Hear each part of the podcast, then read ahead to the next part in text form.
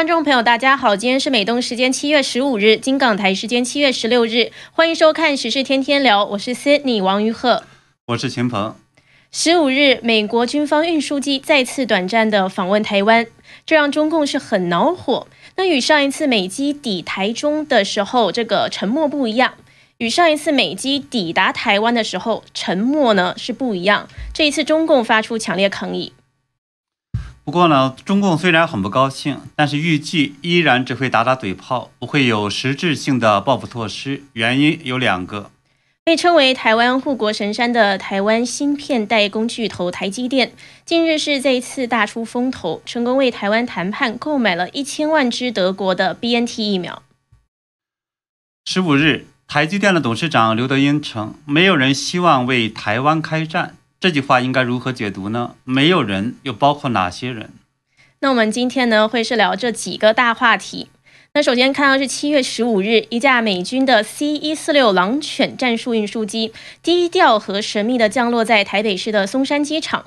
那这是六月初美国空军 C 十七空中霸王运输机高调抵达台湾之后，又一架美国军机出现在台湾，这引发了中共方面的抗议，也再次引发网络的这种热切关注。那这架美军的 C 幺四六 A 行政专机，当天呢上午从位于日本冲绳的美军叫加手纳基地起飞，台湾当地时间九点三十分在台北的松山机场降落，短暂停在大坪，那么十点零六分左右飞离台湾，一共在台湾待了三十六分钟，可谓来也匆匆，去也匆匆，是旋风式的一个访问。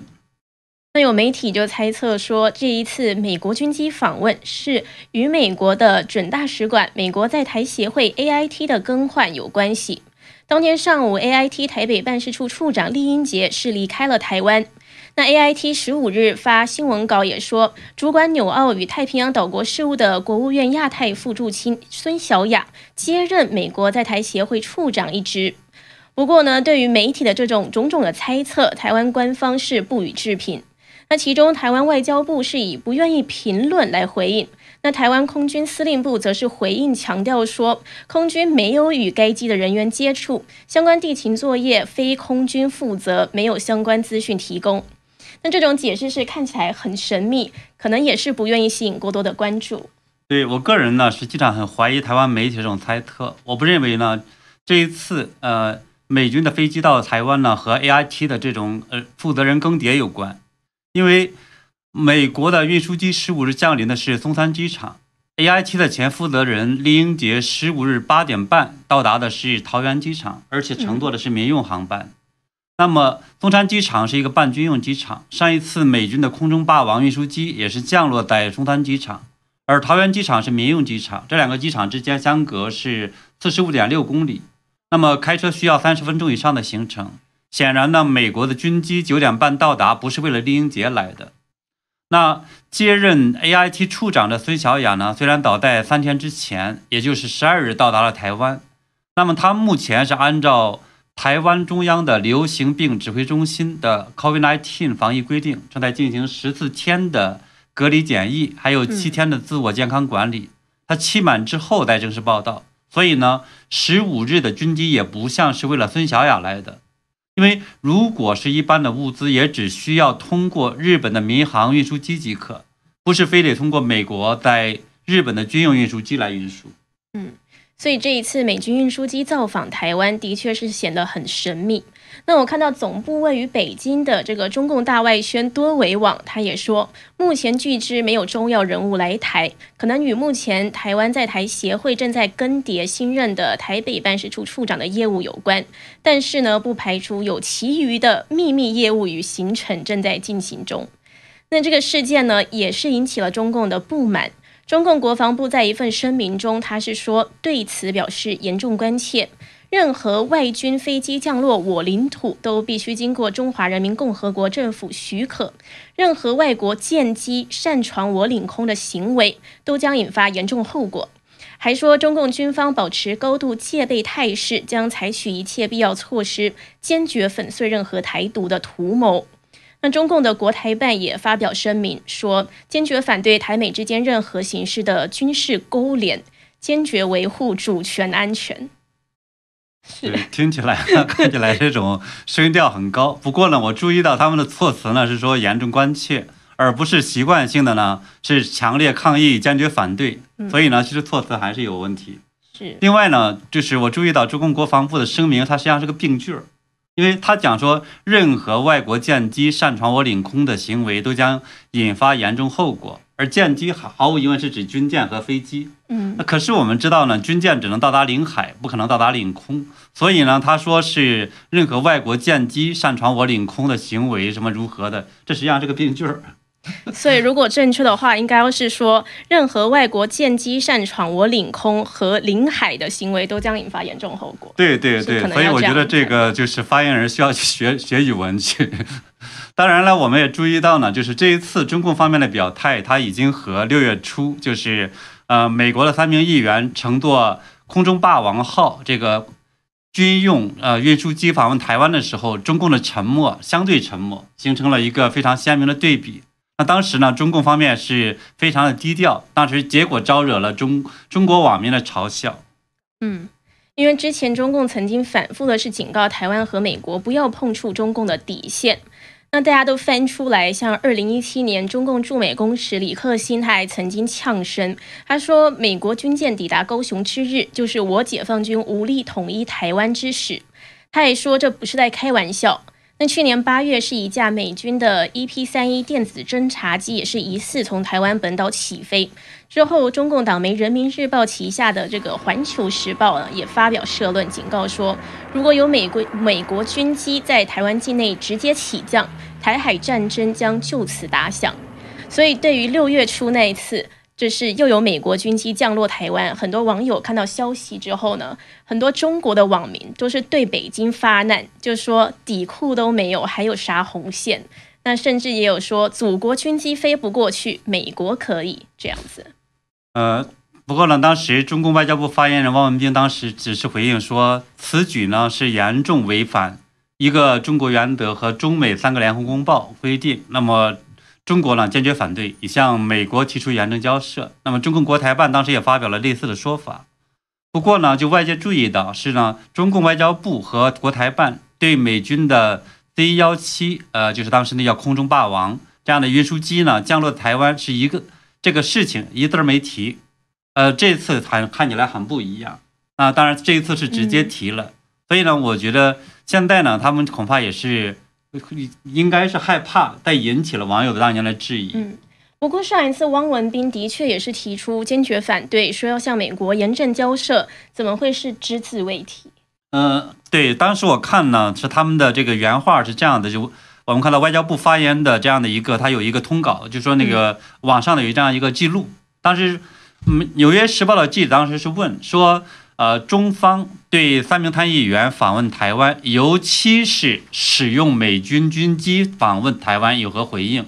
那汪文斌就回答说呢，美国会有参与有关议员访问台湾并会见台湾地区领导人，然后严重违反什么什么规定，然后中方坚决反对，像这些什么严重交涉。嗯，你注意到他这里边是用反对的是国会议员访问台湾并会见台湾。领导人。是，他是这意思，他没有提说军机如何，而《纽约时报》里边是特别是这个军机访问台湾，是，他这里边措辞是很非常细微的差别的，嗯，而这种差别很显然，外交部就是发言人中共的这个王文斌呢，他实际上也是精心选择的，他很低调，实际上不愿意提这个军机的事情，看起来他也不愿意让因此呢引起就是网民，因为他主要发言人说白一点的话，最终是要。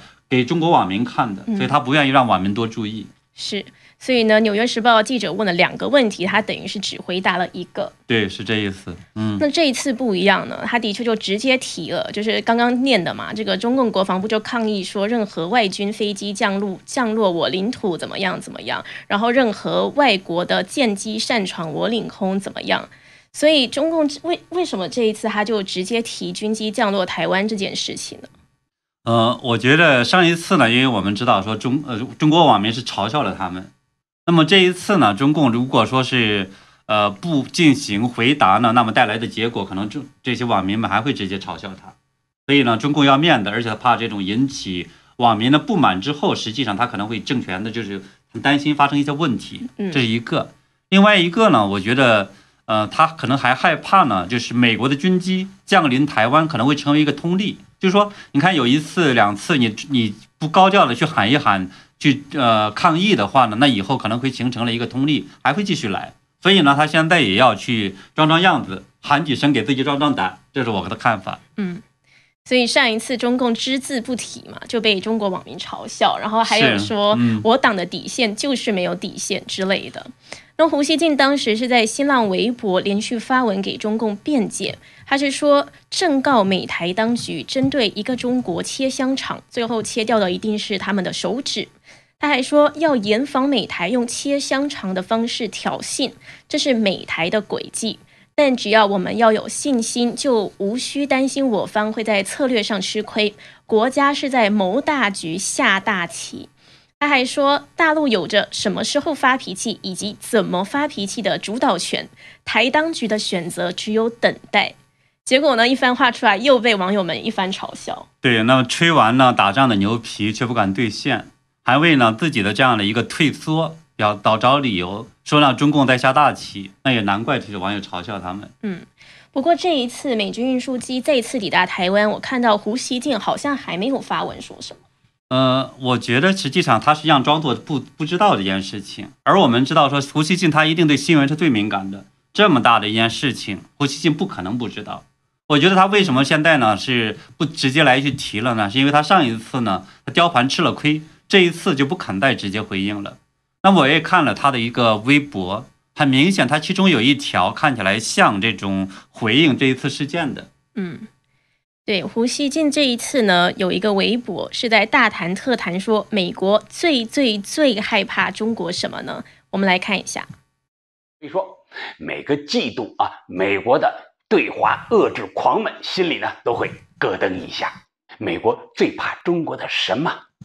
我要对大家说啊，美国怕中国拥有东风四十一、巨浪三，但他呢说怕也不怕，因为呢美国的核武器更多，他知道中国不会主动对他使用那些核武器。当然了，中国拥有东风四十一和巨浪三仍有着根本的意义和威慑，他们呢等于是废了美国的核武功。强有力的压制了美国对中国实施核讹诈的野心和冲动。那美国最怕中国的什么呢？它就是中国的强劲发展能力，就是一个季度接着一个季度稳稳当当、扎扎实实的增长率，并可能在未来十年超过它的真实态势。这让美国的精英们啊觉得他们的祖坟要被挖了，好像中国要给美国的霸权主义。我觉得胡锡进还是蛮像搞笑艺人的，有一点这个感觉。对，胡锡进呢，应该说是雕盘的这种水平真的非常高。他不直接说呢，说我们不敢打台湾，或者是我们不再提这个武力统一台湾等等这些事情了。但是呢，他就绕着圈儿在讲呢，说呃，我们呢不是不敢提，是而是呢，我们现在要闷声的发展经济，让美国呢最最最最害怕。对吧？他还用了三个“对”，然后呢，让而且他说“对对对”，让美国感到这种窒息。实际上，他就是用这种嘴炮打仗的方式的话，去想办法回避开这个就是武力统一台湾这个事情。因为上一次他肯定吃了亏之后，这一次他就把这个事儿想绕过去。我觉得是这么一个做法。嗯，那所以呢，之前呢？这个湖边的这个样子呢，看起来好像中共这一次也是不打算喊这个武统了，因为之前一直在喊嘛。那您认为中共是会打吗？呃，他既然不敢喊了，我觉得可能也不敢打了，那肯定是这个原因吧。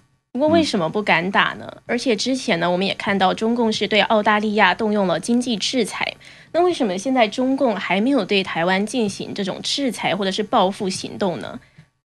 呃，我认为呢，就是中这里边有两个原因。第一个原因是中共实际上目前是没有实力真枪实弹的去打军事战争，也没有实力呢去打经济战，包括对台湾，更不用说对美国了。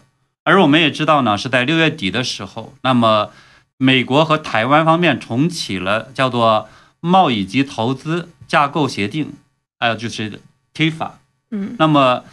达成了十大共识之后呢，中国的反应也是相对冷静的，并没有对台湾寄出任何的具体的经贸措施，所以这一次我觉得他也不会提提提出来。嗯，那当时中共的确是有克制的表达了一些不满，但是没有太多实际的行动。那不过我们看到，二零二零年台湾对中国大陆含香港的出口是达到一千三百六十七点四亿美元，是占台湾总出口值的百分之四十三点八，还是挺高的。而且呢，较二零一九年同期的九百五十一亿美元增加了百分之十四。那为什么中共这一次没有祭出经贸武器来打击台湾呢？呃，对这个呢，如果说我们看到就是呃。澳洲的时候，那么他当时打了澳洲，对吧？这一次他为什么不敢打台湾的话呢？其实我觉得不能光看数字总量，要去看呢它这里边的构成，就是看台湾到底出口到大陆的东西是什么。那我们看了一下呢，就是这里边是台湾那么出口的叫资讯，就 IT 行业和通讯呃产品，它这方面的话占整体出口的超过一半以上。当然不仅仅是对大陆了。那对大陆本身的话呢，它对大宗的也是类似产品，那么对电子零组件，那么包括很多高端的芯片，这里边的总额呢是达到了两百亿美元。那么排在后边的呢是，呃，视听的产品还有资讯，那么这个里边呢也是五十八点四亿美元。此外呢还有一些光学仪器啊等等这一些，这里边呢也就是说这实际上都是些高科技产品，而。中共这边之所以购买的话，是因为他自己生产不出来，必须的话就是进口。所以呢，中共这一点就像我们看到澳大利亚，中共呢是打澳大利亚的这个红酒、什么呃龙虾等等等等。当然后来是通过香港的进口龙虾了，对吧？继续往里进。那但是呢，他你敢你说他敢这个去打澳大利亚的这个铁矿石吗？他不敢。因为这个铁矿石一卡死，他整个的经济会崩溃掉的。是。那么同样的，对于台湾的这些芯片和高科技的产品来讲，如果中共打了的话，那实际上也会给他造成一个致命的这种打击。所以呢，我理解的话，这也是为什么中共实际上不敢打一个重要原因。是。所以就是有点类似于动嘴不动手。对。那你刚刚说中共不敢打有两个原因，第二个原因是什么？嗯，我觉得这个跟中共的这个目前的。呃，内忧外患的这样的一个局势有关。习近平呢，其实是想在跟美国是呃进行一些缓和，获得经济的、呃技术的这样的一些这种呃我们叫让步。实际上也是盼着拜登政府的话能够投桃报李这样的一个局面。因为习近平到目前实际上已经有十八个月没有出访了，最后一次出访应该是在二零二零年的一月出访缅甸。那么，对中非常爱面子的中共来说的话，这个肯定不可能长期的持续，而且呢，他们还盼着这个和拜登啊能够去加强经济合作。那我们也知道是在七月十六号，也就是明天，那亚太呃经合组织 APEC 的领导人那么将举行视频会议，呃，习近平还有拜登的话会出席，而双方呢也还在讨论是在今年十月的呃 G20，就是呃二十国集团。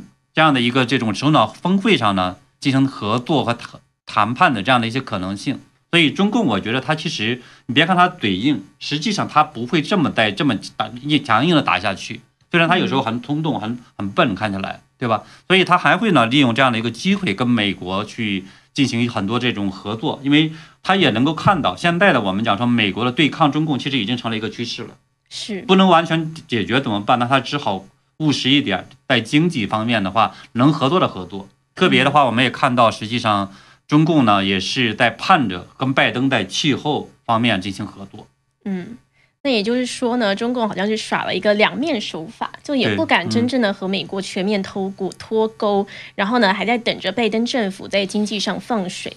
所以呢，我们也看到昨天的美国宗教自由峰会上，美国前国务卿蓬佩奥也强调说，美国要采取更多的行动来终结中共对新疆的种族灭绝，也呼吁说，拜登政府不要因为气候议题就跟中共让步了。对，那蓬佩奥当时讲呢是，呃，国际宗教自由是美国外交的基石，也是对抗极权主义的核心要素。但是呢，他担心拜登政府把气候问题放在对抗中共前边，说这实际上是一个错误。当然，我们之前的节目其实也讲过很多次。我个人其实也最担心中共呢，实际上会利用美国这些左派对气候问题的一种偏执、这种重视，给呃中共呢送去太多钱，而且送去一些这种谈判的砝码。嗯。那我们刚刚是谈谈到了这个导致美国和中共都重视台湾的一个因素呢，就是被称为台湾护国神山的台湾的 IT 大厂台积电。那它生产的这种高精度的芯片，现在呢也是全球工业的重要血液，所以美国和中共也都在拉拢它。那台积电最近也是特别惹人注目呢，是因为它与台湾的红海集团公司，还有旗下的永林基金会是冲破了各方政治干扰和困难，成功和上海复兴医药公司谈判，达成购买各五百万剂，总共一千万剂的德国产的 BNT 疫苗的协议。然后呢，会在疫苗之后抵达台湾的时候捐赠给政府，再安排给民众接种。嗯，对。应该说呢，中共是利用复星医药给台湾获取疫苗制造了很大的麻烦，但现在呢，看起来这个大麻烦现在已经接近解决了。那么德国的厂商会直接把疫苗送达台湾，不经过呃复星的手。那么数据方面的话，也不经过复星。嗯。那今天七月十五日，台积电董事长刘德英他是说了一段话，也受到外界的关注。那当然，每一个人也都有不同的解读。他是说，就中国入侵台湾而言，我要告诉你，大家都希望台海和平，因为这符合各个国家的利益，而且也因为台湾的半导体供应链，大家都希望台海和平。那他指的就是全球供应链受到新冠疫情影响中断，所以就更凸显出台湾半导体供应链的重要性。那不过呢，刘德英是说了两遍，说大家都希望台海和平。秦鹏，您认为这个大家是指谁？嗯，我们知道，实际上台台积电是在呃美国、台湾、大陆三方的话，一直寻求一个平衡。那作为企业，我觉得其实很可以理解，他不希望这样的一个紧张关系影响到自己的生意，因为只有全球和平，它才符合自己作为企业的一个利益。当然，我们也知道呢，也因此的话，它的这样的一个企业的一个地位，对吧？也可能就会接触到中共、中共的可能美国的还有台湾的最高层，所以他们也有很多的这样的一些。呃，真实的一些想法，或者至少短期内那个方面想传递给他的一些信息。所以呢，我自己的理解，像呃刘德英讲的这个大家里，他实际上是包括中共方面的。嗯，就说中共方面的话，短期内他不希望能够去和呃美国和台湾这边的话发生冲突，在这个台湾海峡。嗯，当然的话，我们呢就是也注意到，就是说呢。中共现在也是在表面上是虚张声势，而且呢不断的连续的军机绕台。那好多人可能就会想说，那你说中共方面的话是希望台湾这种和平，呃，或者就说他他不是假的吗？那么其实我觉得这个不要被他表象欺骗了，因为中共我们那实际上现阶段我们刚才讲了，没有能力也没有胆量去打台湾。那么大量的军机绕台，它目前的目的是什么呢？实际上是一政治考量，就采取了一种叫做灰色战略。然后试图通过吓唬台湾人，让大家呢去慢慢的去适应、接受中共的这样的一种压力的方式，去制造一些台湾的这样的一些心理战的，更多的是这样的一个状态。所以呢，其实从目前来讲的话，他其实还是不会打。所以他从特别呢，我们也看到之前的节目中也讲到了，说现在呢，一方面中共的内部呃各种准备包括军心不稳，另一方面呢，外部的美国、日本、澳大利亚。其实反击中共这方面的一个决心很大，所以在这种情况下，中共的采取的策略应该是会等等一等，往下往下拖一拖，看一看到底会不会啊，美国或者什么其他方面，拜登政府会不会发生变化等等的。不过你刚刚说的是，我注意到你是说短期内不管是军事还是政治其他方面，中共并没有做好战争准备，所以也就是说短期内中共可能不敢打，也不会打。但是如果中长期拉开来看的话，您是认为说中共还是会打是吗？嗯，对中国这方面的野心，他不会放弃。特别注意到呢，台民主台湾，它实际上一直让中共特别我们叫独台暴政，对吧？让他一直让中共一直觉得民主台湾，它就像那个卡在这个脖子里边的这样的鱼刺一样，成他的眼中钉、肉中刺。所以的话呢，中国共产党肯定是希望消灭台湾的民主自由的这样一个力量。而且呢，呃，习近平本人他也希望能够借侵占台湾给自己连任增加合法性，以及呢写进中共自己的将来的史书里边去。嗯，那我们刚刚看到这个刘德英董事长说的，那他也有说说没有人想要破坏芯片供应链，但是中国大陆也是一直有人在喊说，为了要获得最新的芯片技术，也要打台湾，把台积电给拿到手里。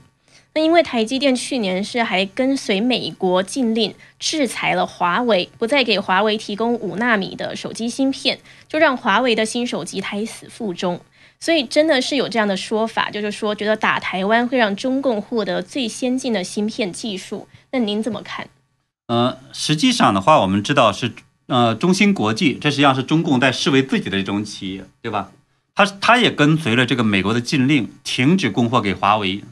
所以呢，美国的禁令实际上不是说你打了台湾就能够解决的，这是一方面。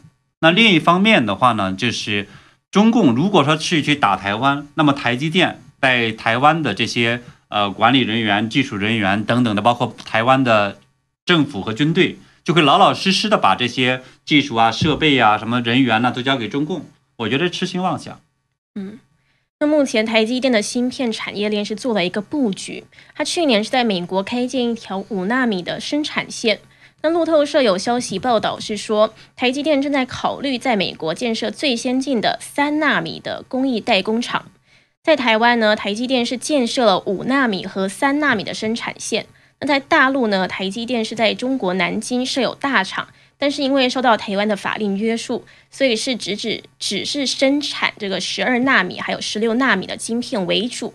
不过呢，虽然这样子，它还是中国大陆制造技术这个制程技术最先进的晶圆厂。嗯，对，当然很多这个大陆的朋友，就是特别一些我们讲不是这个学技术的人，可能会觉得不服气。他说：“哎，中看那个媒体报道，那么中国的中芯国际也很牛啊，还有十四纳米的技术。”最近的话，好还号称研发出了七纳米的技术，但是呢，我们说那个七纳米的它这个技术的话，目前是只闻楼梯响，没见人下来，所以它到底研发成什么样的，会做成什么样，没人知道。而且呢，那么实际上这里边我们看到，不管它中芯国际现有的这个十四纳米的这样的一个生产，实际上如果它美国卡死这种使用美国技术和这种材料，那么中芯国际不仅仅十四纳米会死掉。二十八纳米的东西，它也生产不了。嗯，所以就是说，如果中共打台湾，不仅无法获得最先进的三纳米或者是五纳米技术，而且呢，还可能因为被制裁，就丧失掉现有的芯片制造的二十八纳米或者十十四纳米的技术。对，甚至还有人讲说，如果说是美国呢对中国是全面断供，那么美国能造出什么样的芯片呢？他说，一个比较有技术含量的回答是九十纳米。理由呢是中国单纯靠自己的技术造出了最高级的光刻机，对应的是九十纳米。但是呢，更内行的人说是什么呢？九十纳米都不敢确定。为什么呢？因为这个光刻机，九十纳米光刻机的话，还没有完全在制造环节中使用。而且，就算光刻机本身能够解决了，那么呢，中国还有很多材料也造不好，比如什么光刻胶，那么呃氢氟酸等等很多。因此的话呢，它也不是说是不是能真正的搞定这个九十纳米的生芯片生产工艺，所以呢，其实还是有待考验。嗯，但是前一阵子呢，中国大陆的专家也在喊着说要抵制台积电，不让它在南京生产二十八纳米的晶圆，说这种技术成就不是最先进的，而且还会冲击现在的中国自己工厂的这种生产。对，现在呢，中国大陆的这个舆论有的时候，我觉得也是被。呃，共产主义的或社会主义那套东西的话，思想绑架，呃，反正非常冲动，看起来，反正只要爱国呀、爱党啊，这个情绪一起来，你发现他什么都敢做，甚至也都在动不动打这个打那个，包括前两天在喊着是要去核武器的方式把这个日本平掉，结果网上也是引起了轩然大波，后来这个呃军事频道就把这个网这个新那个视频下的赶快删了又，所以我觉得其实都是这样子。那么实际上他们呢，很多人根本就不懂，那么。更不用说这方面技术东西，那么实际上呢，是我们知道说，全世界的芯片现在都在短缺，特别是汽车芯片。而台积电在南京的这个二十八纳米的生产扩产呢，它实际上目标就是应付这种汽车芯片这部分需求。那么对台积电来说，对其他的中国的这些厂商来讲，其实本身一个好事情。当然了，我们看到呢，是一之前呢，不仅仅说是有。呃，我们看到说中国的专家号称说是要抵制台积电的扩产，也有一个说法呢，说是美国方面的话呢，可能也对南京的扩产表达了关注，可能说是有一些方面的话不希望有扩产。但是呢，我们也从七月十五号，就是刘德英在他给台积电内部的这样的一个法人呃代表会议上，去讲话的时候，他看出来呢，他在讲说，呃，台积电目前的生产扩大产能的进度啊，什么等等的，看起来和原来的计划是相符的。也就是说，看起来目前呢，台积电的南京呃工厂的扩产，现在还应该说是顺利进行。嗯，是。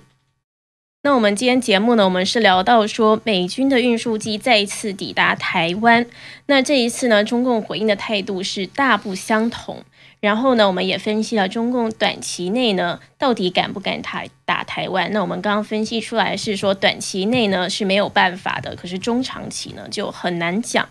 那另外呢，也讲到了台湾这个台积电董事长说的，他说没有人希望为了台湾开战，因为不想要破坏芯片的产业链。